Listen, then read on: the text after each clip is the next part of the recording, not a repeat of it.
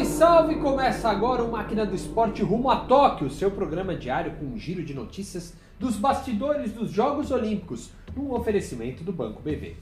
Faltam quatro dias para a cerimônia de abertura das Olimpíadas de Tóquio e a Toyota teve um importante anúncio feito nesta segunda-feira.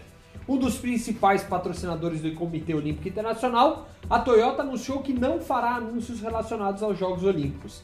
A decisão está ligada diretamente às críticas crescentes no Japão para a realização das Olimpíadas em meio a um aumento dos casos de Covid tanto no país quanto entre os atletas que têm chegado para a competição.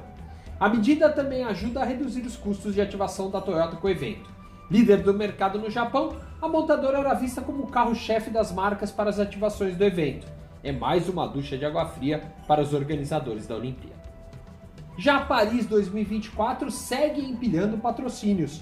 Se Tóquio ainda sofre com os efeitos da pandemia, a Olimpíada de Paris 2024 segue faturando alto com patrocínios.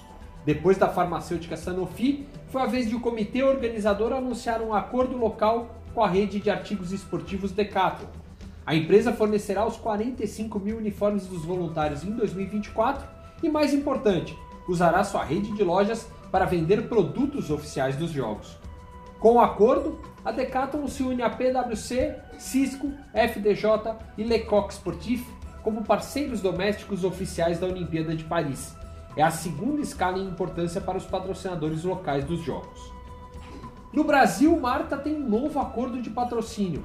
Maior ícone do futebol feminino, Marta é a nova patrocinada da Latam. A companhia aérea apresentará a camisa 10 da seleção brasileira como sua embaixadora nesta terça-feira, num evento virtual. A ideia é usar a brasileira como bandeira da diversidade e da inclusão dentro da Latam. Já Ivete Sangalo atacou como garota propaganda da Olimpíada. A cantora foi escolhida como embaixadora da AliExpress para os Jogos Olímpicos no Brasil. Ivete vai estrelar a propaganda que convoca os torcedores para mostrarem sua torcida pelo país na Olimpíada.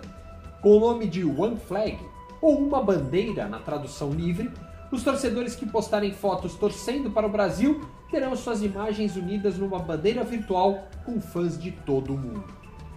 Já Bernardinho virou um personagem animado.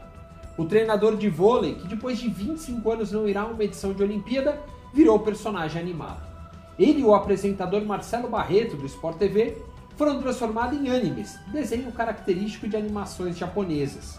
A novidade faz parte da estratégia de divulgação do programa Ohio Tokyo, que será ancorado pela dupla a partir do próximo dia 23, quando começam os jogos. Diariamente, a partir das 6 da tarde, Barreto e Bernardinho apresentarão o Dia Olímpico, trazendo a programação esportiva para as 24 horas seguintes. O programa será ancorado do Estúdio Olímpico que a Globo montou no Rio de Janeiro.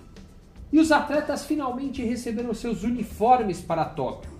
Os 12 brasileiros que vão competir no skate receberam no sábado, antes de embarcar para Tóquio, as peças que poderão ser usadas por eles durante as competições. Com 40 diferentes peças de roupas, entre bermudas, camisetas e bonés, os atletas vão criar as combinações que quiserem para as disputas que começam já no sábado, dia 24. O Brasil e Estados Unidos, aliás, foram os únicos países a classificarem 12 atletas para as disputas das modalidades street e parque, as duas que vão estrear nos Jogos Olímpicos de Tóquio. E o Máquina do Esporte rumo a Tóquio desta segunda-feira termina aqui. Num oferecimento do Banco BV, você conferiu as principais novidades rumo aos Jogos Olímpicos de Tóquio. Faltam só quatro dias. Até amanhã.